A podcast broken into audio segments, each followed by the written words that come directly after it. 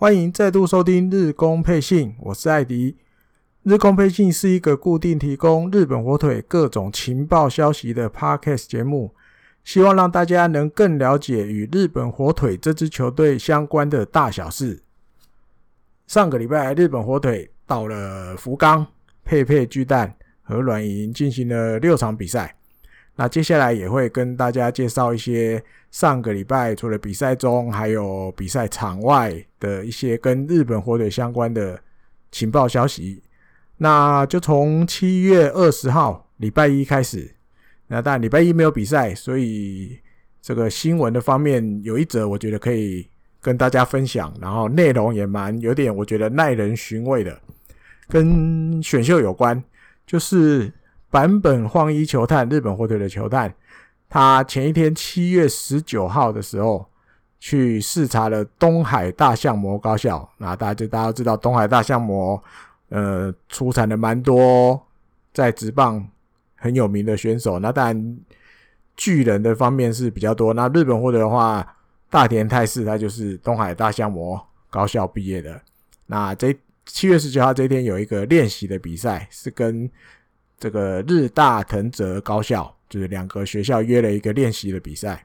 那这个比赛有一个第一个比较有趣的地方是，有一些就是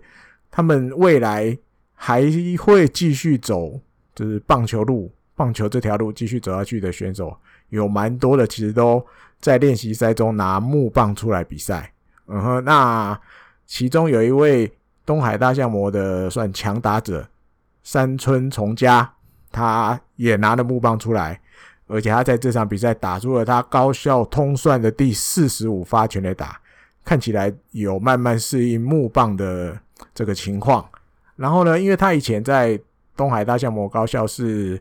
主要是守一垒，或者是偶尔会上去投投个球当投手。那从今年夏天开始，他就不再上场，哎，不再上投手丘投球啦，他要专心做野手。而且不止当一垒手，他现在开始在练习挑战守游击手。没错，那当然日本或者去看啦，看了之后，这个坂本晃一球探就觉得，嗯，因为过去都知道他都守一垒比较多，现在发现，嗯，他其实游击守备也守得不错。然后，当然这一定会对他的未来这条棒球的路会。走的幅度就可以更广嘛，因为你的就不会局限只能当一垒手，你可能也可以当内野手这样。然后坂本球探的个人的感觉是，如果以当游击手来说，这个山村崇嘉的潜力，他觉得不会输给去年在选秀会被阪神选走的，也是东海大象魔高校的前辈远藤诚。嗯，他说山村说不定有比远藤诚。更好的可能，那将来呢？或许是一个有打击实力的二垒手，这个也有可能。那当然也不止他，如果他真的以后可以成为一个能打击的二垒手的话，对日本的整个野球界也是一个加分的效果。他是这样讲的。然后我就看了这个新闻，看到这段话，有一点怎么讲？就是像我前面提的耐人寻味，毛毛也不是毛毛，怪怪的。对，他今年夏天开始守游击没有错，但是为什么这个坂本晃一这位球探他的发表的这个话里面会居然最后会提到说，将来的话或许会成为一位能打击的二垒手？哇，我觉得诶这个做法有点好像是不是有什么玄机在里面？因为我个人的解读啦，猜测好了，不能讲解读，猜测是这样。会不会其实日本火腿对山村崇嘉这位选手其实呃很有兴趣，然后甚至有很有可能会指名？那可能比如脑袋里可能有一个蓝图了，就是比如我最后把他选，如果真的选得到他，未来或许比如在日本火腿球队里面会让他朝二垒手去发展，是不是有这种含义？对，因为你前面的报道里面看起来其实。他今年山村今年主要是去开始挑战游击嘛，为了让自己以后的路更广。但是为什么球探的发言是说希望他成为二能打的二垒手？这个蛮好，蛮有趣的啦，可以跟大家分享一下，看看最后会不会真的日本火腿把他选进来，然后真的以后把他朝二垒手的养成去去做。那还有一个就是，因为刚刚提到他们这个打木棒，那大家都知道八月份这个为了弥补甲子园没有开打的遗憾，所以会有一些交流试合。结果就这么巧，东海大象魔在这个交流试合里面刚好要遇到大阪桐荫，哇，这也是强校，就对，强校居然刚好抽签就抽到了，要在甲子园来一场对决，好吧，友谊性的对决。那据说，据说这一场比赛里面有一些选手到时候会拿木棒上场打，对，报道里面是这样提的。这个到时候八月份的时候，大家如果有空有时间，我记得网络上好像也都还是会转播，就像以往每年的夏季甲子园一样，大家再看看比赛时间、日期几点打，有空的人可以再关心一下，这蛮有趣的。高中生拿日本高中生，到时候会在甲子园里面拿木棒打。嗯，好，再来到了七月二十一号礼拜二。这一天早上有一些消息跟伤兵有关的，他是主要提到堀瑞辉跟石川直也接下来都会开始在二军实战开始出场就对了。那先提堀瑞辉，因为那时候他背部有点不是很舒服，所以后来就就是直接让他下去休息十天。那当然已经也超过十天了啦，那也慢慢都复原了。在七月二十四号的时候。他已经在二军有出场登板，然后投了一局被打两支安打，丢了两分，啊，自责分是一分。那但其实内容我觉得都还不是现在最重点，就至少 OK，他已经可以恢复，就是到投手就投球，然后接下来再稍微调整一下，如果一军有需要的时候，可能堀瑞辉就会随时要上来。嗯，帮忙就对。那当然，这这一阵子福田俊其实也投的还算有声有色，嗯，或许不见得那么急就对了。那另外一位石川直也，这个过去哦已经有希望培养他成为球队守护神的，也算年轻的投手。那当然也一直没有办法顺利接班，还好现在有邱吉亮扛着。那当然他后来，呃，去年的时候就因为有手肘有一些疼痛的关系，就开始。休息。那接下来，呃，这个礼拜，诶、报道里面说，这个礼拜有先让他开始在练球的时候，先去当打击投手，先去试试看。那如果顺利的话，这个七月二十八号之后开始就会安排他在二军的比赛出来投投球，试试身手就对了。另外还有一个报道里没提到的，但是也是伤兵的，也是社会人的投手西村天裕。他在二军已经开始出来了，在七月二十四、七月二十五的时候都有出来投了一局，然后都没有失分，看来恢复状况还不错，也是就是等待啊，等待一军有有需要的时候，可能就会把他扣上去了。再来礼拜二有比赛啦，比赛前登录了这一天要先发的投手三浦稔大，那当然这一天比赛最后二比一击败软银。呃，怎么讲？对，我觉得对球队来讲有相当大的意义。为什么这样讲？因为软银的先发投手是千贺滉大。那千鹤怎么讲？这最近大概已经我看有两年左右了吧，一直都是日本火腿的天敌。照记录上来看，从二零一八年的八月十号之后，日本火腿对到千鹤已经是一个六连败中。那终于在诶、这一天七月二十一号，哦，对千鹤，然后比赛胜投，三浦呢也算功不可没，六局一百零二球，被打五支安打，投了四个三振，两个保送，仅仅失一分。对，那还有就是，比如横尾军舰的代打二垒安打，后来西村遥会抓到一颗千鹤的球，打了一个右外野全垒打墙直击的二垒安打，接下来还有近藤的。致胜安，还有一个最重要的就是大田泰示打了一个猛打赏，单场三支安打，是从六月二十一号以来的猛打赏，等于就差不多刚好是一个月。六月二十一号之后，大概这几个月都打得很挣扎，就对了，终于在七月二十一号单场有三支安打的表现。再来到了七月二十二号，这一场比赛最后是二比三输给了软银。那其中可以提一下是大田泰是又猛打赏，连两场都猛打赏，好像突然脱胎换骨一样。那比赛中马先发投手是洋投马丁尼兹，他投了六点二局一百零八球，被打三支安打，然后投了六个保送，哎，六个三振两个保送。那其实比赛中其实都有看到，其实马丁尼兹已经，我觉得已经算充分掌握整个比赛的节奏，嗯，几乎大概都是都是他在掌握。只是到了，因为用球数到六点二局，已经有到一百零八球，然后垒上刚好又有一些状况，有人上垒了，所以那个时候立山监督就就换头换预警大翔。那其实当下如果看比赛的朋友应该还有印象，我觉得马丁尼兹有一点点还想要自己再投一下，至少我自己把这一局投完，会有我有我觉得他有那个表情，看起来有这个感觉。那当然，他还是会听教练的指示就下去了。那玉井大翔上来，遇面对那个松田宣浩的这个打席，想要跟大家分享一下，就是如果大家有看比赛，我觉得，但最后是被松田打朱安打嘛，然后就我记得就是被打超前分，后来就输啦。只是我会觉得，我看的那个打席的对决，看到石川亮宝记得捕手，他的配球几乎都是。手套一直都是摆在外角，摆在外角，通通几乎都在都是外角，然后最后被松田打的这一球，手套也是摆在外角，只是玉井算有一点点失头，稍微跑到红中，有点秀逗的味道的球跑到红中，然后就被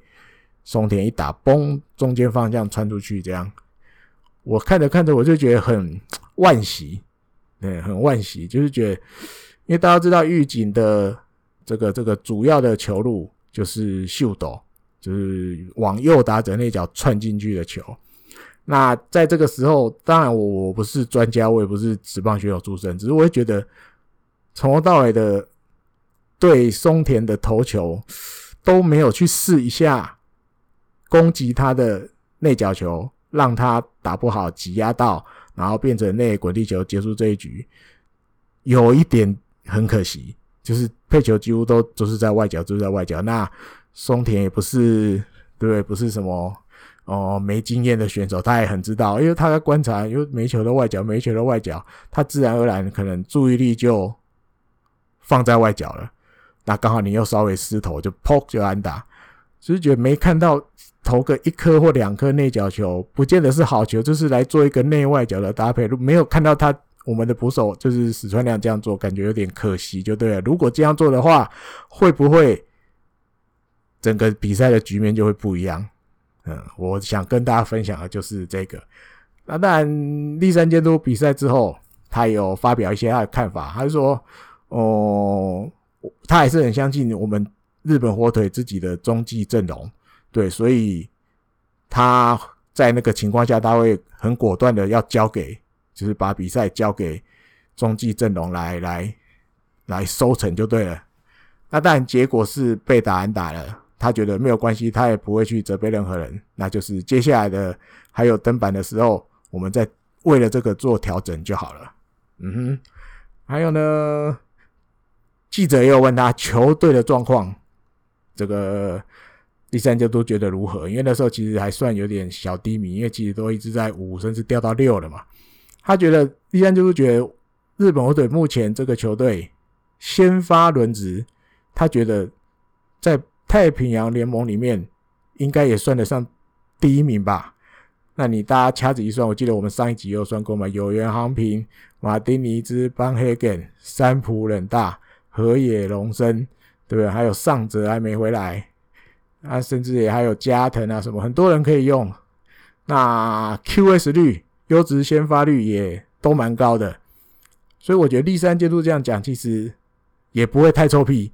事实上看起来也有点这种味道哦。先发轮子里面，其实日本火腿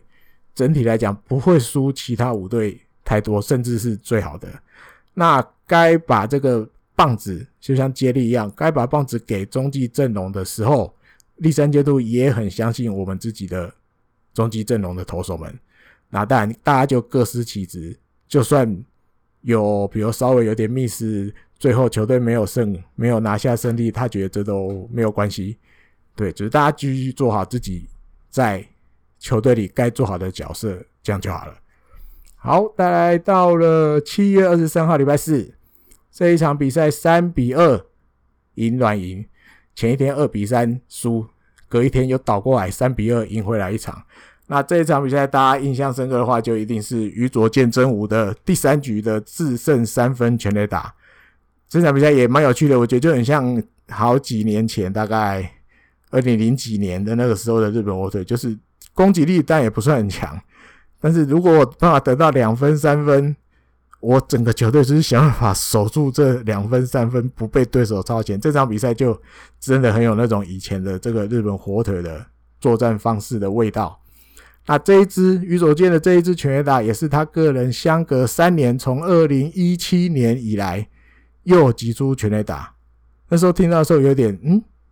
我没有听错，因为看小耳朵，因为我没有听错，对啊，他是讲二零一七年没错。我想哇，居然有那么久！因为大家心里想，于佐见其实还算一个有长打能力的捕手，但也是因为这样，日本火腿当初才想把他想啊，想把他换过来嘛。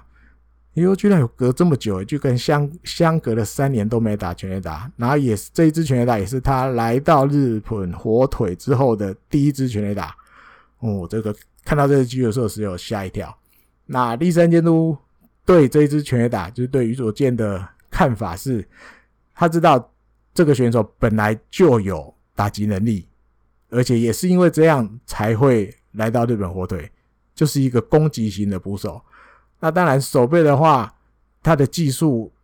栗山监督也觉得相当不错，他也觉得他的守备也不差，就对了。那现在他觉得就是以现在的球界，日本球界来讲，栗山监督认为是一个。捕手啊，游击手啊，不再是那种啊，没关系，你打不好没有关系，你守得好就好了。他觉得这个时代已经过去了，现在的时代是捕手或游击手都要有打击能力的时代。嗯哼，好，那回到比赛中，这场比赛还有一些关键呢，就是比如三浦诶、欸，山谷拳士有两次的精彩守备。还有近藤九局下，哇，那个全垒打一直飞，诶、高飞球一直飞，一直飞，飞到全垒打墙前接到，还撞到墙上，哦，这我觉得都是很关键，就是也有队友的帮忙就对了。然后先发投手羊头巴黑根拿到第二胜，那我个人觉得他的实力真的怎么讲，在日本火腿的羊头里面算很难得的选手。就是他虽然去要去当他当先发投手，可是他也有办法，比如最快球速都维持到一百五十以上，比如到一百五十四，然后再加他那个单子曲球，大概一百二十几到一百三十公里之间。我觉得这个先发投手他还有办法能一直保持一百五十几、一百五十四最快这样子的球速，其实对对方的投手来讲，其实就还蛮难打的，球速算很快了，在日本职棒里面，然后。这个的话，我们可以倒过来看，因为我看到工藤监督有稍微对邦黑根的投球表现有一些话，我觉得可以跟大家分享，就是他觉得邦黑根的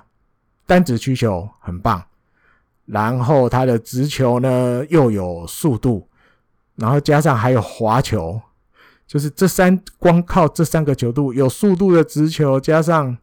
很不错的单指曲球。再加上滑球速度也很快，光这三种来搭配的话，确实让软银的打者打起来有点困难，有点就是不是太适应。对，而且毕竟也没碰过太多次，就是有有被困扰到就对了。我觉得这个工藤监督的发言也可以跟大家稍微分享一下。好，再来到了七月二十四号礼拜五这一场比赛，一比四输给了软银。有一点凄惨，就对，又又回到了大概，诶、今年有一些比赛，大家印象蛮深的，就是那种整个球队，呃，朝气有点不见了，呃，没有什么气势。第一局拿了一分之后，后面就没有再得分了。第二局以后都没有得分，甚至第三局以后就没有人再击出安打。还有一个，整场比赛棒次里面第四棒以后。的棒次，通通没有人击出安打，就有点可怜，就对了。那这天因为礼拜五先发投手就是有原航平，他个人主投八局，等于投完了这场整场比赛，用了一百三十二球，吞下本季第四败。那但这场比赛有缘再怎么厉害，要赢以结果论来讲，真的也很难，因为球球队的打线就是真的都没有什么贡献，几乎静悄悄。那有缘，我觉得这一场比赛虽然输了，但是也尽力了，也也尽到了先发投手，至少他这一场比赛一个人。投完了一场比赛，没有让中继后援投手出赛，让他们得到了一天的休息。我觉得这也是有缘的。另一个虽然输了，但是对球队还是有贡献的地方。嗯，那另外一个看到日本媒体有人提到，就是他觉得他列出来，就是有缘今年对到左打者的时候，被打几率有点高，大约在三成左右。嗯哼，然后像这一天的比赛，他。被打安打失去分数的打者，通通都是左投，柳柳田、中村晃，然后立原都是左打者，所以这个可能是接下来有缘以后接下来比赛要出来的时候，对到左打者可能要再注意小心的地方。那这边还有提到中田翔，因为这一场总怎么讲，上一周从礼拜二的比赛都一直没安打，没安打，还是没安打。到了礼拜五的比赛，一样没安打，总计在到这一场比赛为止，等于四场比赛十四个打数都没有安打，而且吞了七个三振，连打到球星大概都很少见，几乎没有，几乎都打不到球星就对。然后在第六局的时候，他上去打，结果一样出局，回到休息室，我记得我就看到一幕，就是。他用他的右手自打自己的右大腿就对了，就是有点气自己一直打不好，气自己气自己打不好，这个就有点怎么讲？我心里一直在想了，其实中田翔虽然也差不多三十岁了，也当了三个小孩子的爸爸，但是他心里面还是有那个小孩子的地方，嗯哼，因为。他在球队里面的不管分量啊、辈分啊来讲，其实算指标性的人物，很重要的人物。那他打不好，我觉得一定或多或少会影响其他队友，甚至比如说他，比如他在生气，他自己他一定就是脸会比较臭，或者你常常看到他可能被三振了。他就是这样摇头走回去。这这上一周看到蛮多这种比赛，我觉得这个这些小动作啊什么的都会或多或少影响到队友。那这也是我觉得他还有一点点像小孩子的地方，气自己是没错，但是如果我觉得如果够成熟，会比较开始倾向于呃，可能你不会有太多这种气自己的动作，甚至。表情也很少，或许不会有笑容，但是不会，比如在那边摇头或者脸超臭的，好像很生气的这样。嗯哼，这是我觉得他还要再，如果可以的话啦，可以再稍微修正改进的地方。那当然有可能啦，因为每个人个性毕竟不一样。或许钟林祥就是这样子个性的人，对不对？他当然还是很照顾所有比他辈分低的选手，可是有一些就是他该带着。当领头羊带着大家冲的时候，有时候又好像有一点点没那个办法。嗯哼，好，再来到了七月二十五号，礼拜六这一场比赛九比七赢软银。那当然，应该这场比赛是上个礼拜大家印象最深刻的比赛，因为在前面很不顺，零比六落后，然后从第五局开始。于左卷又敲了一支两分全垒打，第六局山谷全是又打了一个中间方向阳春全垒打，开始有点反攻的气势。第七局哇，开始整个爆发起来，近藤健介先打了一个追平的比数的两分打点安打之后，垒上还有两个人，中田翔抓了第一个偏高的滑球，直接把球敲出左外野全垒打墙，三分弹，整个比赛就倒过来了。对，变九比七领先，呃，九比六领先。对，那就是当然对球迷来讲，一定看得很爽，看得很高兴，而且有一点点不可思议，就是哇，这个打线突然又畅通行了起来，居然这么有威力，三局以内就把六分全部不止追回来，还倒赢三分，这样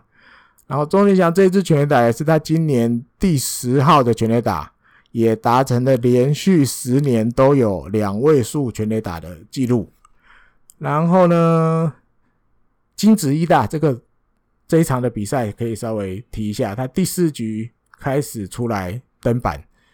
然后虽然都有被打安打，可是最后都能顺利过关。啊，投了三局被打三支安打，没有失分，那当然就胜利就归到他的头上，胜利投手记录记在他的头上。看了这场比赛，我觉得不能讲茅塞顿开，有一点点稍微想通了，因为大家我们前面也都有跟大家讨论过，就是金子一大到底为什么没有回去先发投手这个位置，或者他为什么不想要，或是球队或者第三阶段为什么没有。哦，让他回去先发这个位置。那当然，我记得前面也有跟大家分享过，就是我看过报道，就他这是他跟栗山监督已经在春训啊、球季前就已经谈好的事情。今年的角色，他就希望当这样子的角色。看了这个比赛，我就心里稍微有点想通了，因为金子一旦，你说对我们一般这种情况出来的投手，一般都会把它解释成，嗯，可能像。败战处理投手，对不对？尤其已经零比六了嘛，输六分的情况。但是金子心里想的，我觉得应该就是不是这种感觉。他觉得我就算在这种情况出来登板，我也不是抱着一个我是败战处理投手的心情上去的。我就算好，你看球队零比六落后，需要我上去投，我就投了三局，我没有失分，把这个零比六的场面。稳住，然后等待打线，然后给予支援，甚至超前逆转。我觉得会不会这就是其实他想要在这个球队里扮演的角色？他自己心里觉得这个对球队来讲可能贡献会更大。嗯哼，那如果是这样的话，就是我像前面讲，稍微就一点点解开大家的疑问就对了。因为一般以大家会觉得啊，反正都零比六了，随便派个人上去就好了。可是，在真的球员的心里面，或许他们也没有还没有认输啊。金子一代觉得，对这种情况也需要一个能够稳住场面的投手上去撑个至少两三局，让失分没有扩大，然后看看这个比数会不会有扳回来的机会。我觉得，如果当这个角色呃可以一直正常发挥的时候，加上如果打线帮忙，其实也还。有它的效果存在就对了，嗯，败战投手不再是败战处理投手就对了啊，败战处理投手不再是败战处理投手，有点饶舌啊，有点绕口令。好，再到了七月二十六号礼拜天这一天，哇，这个不提不聊一下不行了。赛前王柏融就被抹消了一军登陆，要到二军去调整。那当然登陆的是一位内野手叫谷内亮太。嗯，那当然，大家一般看到台湾的朋友们看到这个消息，就会觉得，好，比如有人讲终于啊，对，终于要去二军了，什么什么什么的。嗯，好吧，先来讲一下栗山监督的看法。栗山监督解释是说，因为他觉得柏龙这个状况，秋夕状况一直都没有起来，那为了要让他的状况赶快调整起来。就是他决定要先让他有更多的上打席区的机会，上场打击的机会。对，那因为在一军目前来讲，在一军恐怕没有那么多的机会可以给他上去打，那所以最后才在七月二十六号的这一天决定要抹消他的登录，让他去二军有更多的出场比赛的机会。那当然，他也栗山也说。左打者在一军就是能够有打击实力的左打者，其实也蛮需要的。那他希望王柏融下去二军再调整之后，呃，可以尽快的再回来。嗯，他觉得一军还是需要这样子左打者的战力就对了。那我自己想讲的是，我觉得其实。日本火腿或者是立山监督心里面，其实就一直都是一个不会那么轻易，比如让洋将，比如以前的雷阿多啊什么的，他如果有那个空间，有那个余力，让他在这个杨将在一军继续适应的话，他会尽力让他留在那里。那但，现在因为哦、可能球队打击的状况也有一些因素在，所以最后决定要让他去二军。那但，今年你说，因为但武汉肺炎的关系，或许也在尽量避免就是一二军的这个这个这个上下就对了。因为毕竟日本火腿的二军是在千叶县，那一军主场是在札幌巨蛋，其实都有距离。那你像今天抹消了。王柏融现在人是在福冈，他也是要在移动，移动到千叶县。对，那到时候如果哪一天要回一军的时候，除非刚好在关东，对，如果球队是在主场札幌巨蛋，他还要再花一次的时间去花一趟的旅程去札幌报道。其实或许今年也都尽量在避免了，尽量在避免这种情况发生，所以可能稍微。我觉得台湾的有些球迷来说，觉觉得稍微晚了一点啊。这种打不好又不是一天两天的事情了，怎么会要拖到七月都要到底了才做这个决定？那我觉得因素有很多啦，因为我们也我也不是那种跟着球队的记者，也没有办法更多了解什么。我只能以日本媒体有报道的东西来跟大家分享。那当然也加一点点我自己的看法。那不管如何下去了，就是下去了，好好重新调整。啊，期待再回到一军的那一天。好，那回到比赛，这一场比赛一比六输给了软银。那先发投手是河野龙生，投了四局，那其实等于不是怎么样，状况不是很好，平了自己最不好的记录，四局被打八支安打，然后失了五分，都是刚好平了自己进入职棒之后最差的记录。那打线其实也。怎么讲也是有点像前面礼拜几、礼拜、礼拜、礼拜、礼拜五的比赛一样，就是打线感觉也是一筹莫展。对，那比如有几个场面，比如第二局有一个无人出局一二垒，六局也来了一个无人出局一二垒有人，七局有一个一出局一垒有人，结果接下来的打者全部都是打双杀打，这个有点痛啊，这完全没有攻势脸，好不容易有点攻势了。嘣下一棒就整个都毁掉了，对，那当然运气也有不好啊，就是打出去的球刚好都对着野手正面去，滚地球正面去，这个运气不好的部分也有，可是就是没办法。第三阶段也说，这也是野球的一部分吧，对不对？那因为前一天你看前一天有办法落后六分的情况，居然逆转赢回来，那你看昨天那种气势，嗯，你说今天的比赛就是礼拜天的比赛，隔一天就会延续。前一天的气势吗？好像也没那么容易。他说没办法，这就是野球。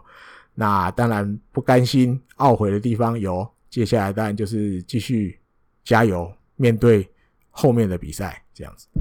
好，那大田态势提一下好不好？我就算了一下啦，算了一下，有点复苏的大田态势。这个礼拜二十五次，二十五个打数，九支安打。打击率三成六零，开始有复苏的情况了，好不好？这个大田态势能够慢慢的把打击状况调回来，其实对整个打线来讲就蛮重要的，串联度就会更高。那好，这个比赛呢？哎，这一周的比赛，上一周的比赛啦，三胜三败，还是打了一个三胜三败，没输没赢，各赢三场，战绩。总和是变成了十三胜十八败二和，排名在第六。那我觉得其实大家也不用太 care 啦，因为比赛也都还有大概八十几场，接近九十场。然后就算现在日本或者在第六名，其实跟第一名的胜差也只有四点五场而已，其实也没有很多，因为还有八十几场才差四点五。尤其这种连打六场、连打五场的比赛还会继续下去。如果有办法，我觉得现在日本人就在等一个契机，就是打线开始慢慢慢慢复苏，然后配合上投手阵的努力，看有没有办法开始弄出一波连胜。嗯哼，因为我觉得今年比赛就这样，你有办法弄出一波连胜，战绩就有办法拉起来。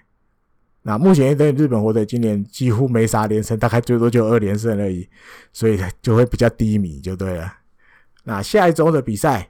要回到主场札幌巨蛋跟欧力士，但是只有一个五连战而已，因为八月二号礼拜天没有排比赛，所以就只有五场，从礼拜二到礼拜六这样子。那这一集的节目还没结束，对，因为我有了两个话题要想要拉出来另外讲，在比就是在不是在比赛最后，在节目的后面来另外讲。第一个是有一个日本的野球的作家叫出野哲也，他有稍微写了一个，就是他诊断了一下。今年球季第一个月的日本火腿，因为在上个礼拜大概七月二十一、二十二那时候，就有一些日本二十、二十一啦，七月二十礼拜一嘛，呃，礼拜一、礼拜二那时候有一些报道，就是稍微在替各队把脉就对了。那日刊体育我记得也有出啊，找了什么和田一号啊、上原浩治啊，稍微讲了一下他们对日本火腿的看法，因为刚好目前的日本火腿的情况跟战绩就跟他们。季前预测排名算符合，都是五六名的这种了。那他们也说啊，反正就是啊，投手不行啊，对不对？打击也不太好啊，十二球团那个团队打击率最低的啊，什么什么什么的，这样。那我觉得这都还好，我觉得我个人觉得这都还好，还好意思不是不重要，是稍微有一点点，嗯，看的。目前的情况之后再来讲啊，你投手不行。可你说虽然说投手不行，但是哦、日本火腿先发的这几名投手，我们刚提的这几名投手里面，其实他们一直表现都不差，对不对？那个 QS 率也都不低。那你说投手战力真的有很差吗？我觉得不会到很差，是目前投打没有调整的很好。可是这个出野哲也这位作家稍微有提了几个点，我觉得他说的还蛮有道理的。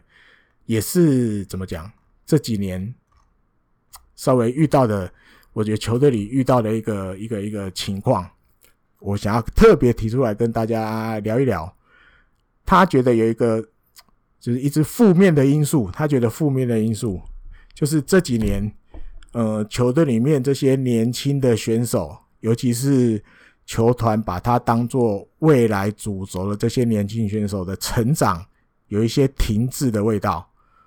我觉得这一段他说的比较有道理。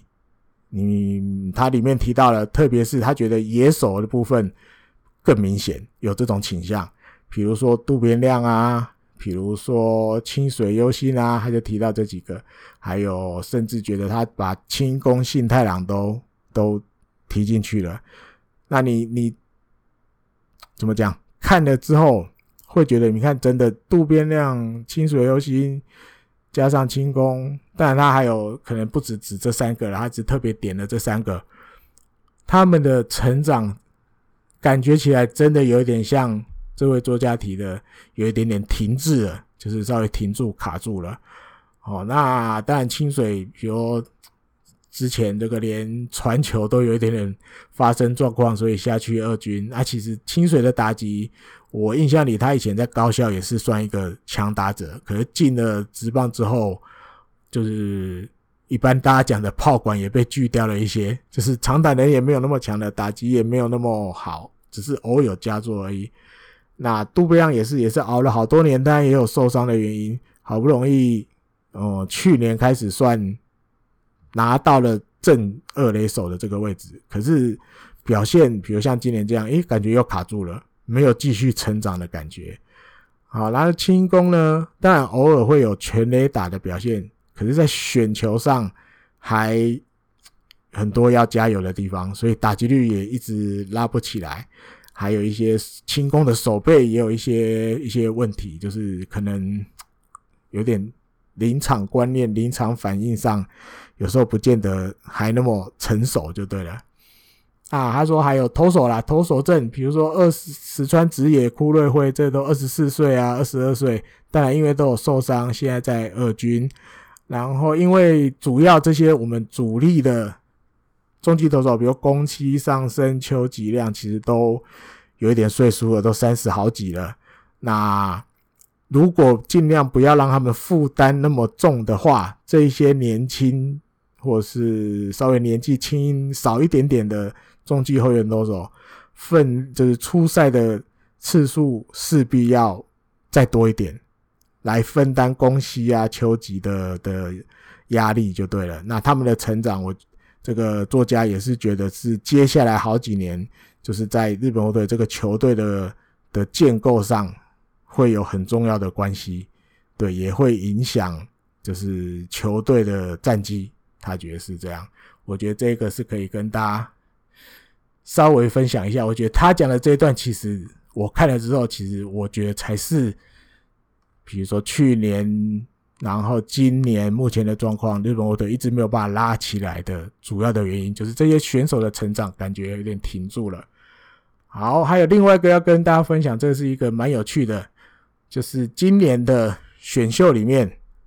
可能会出现三名身高达到两百公分的候补选手，那刚好三个都是投手。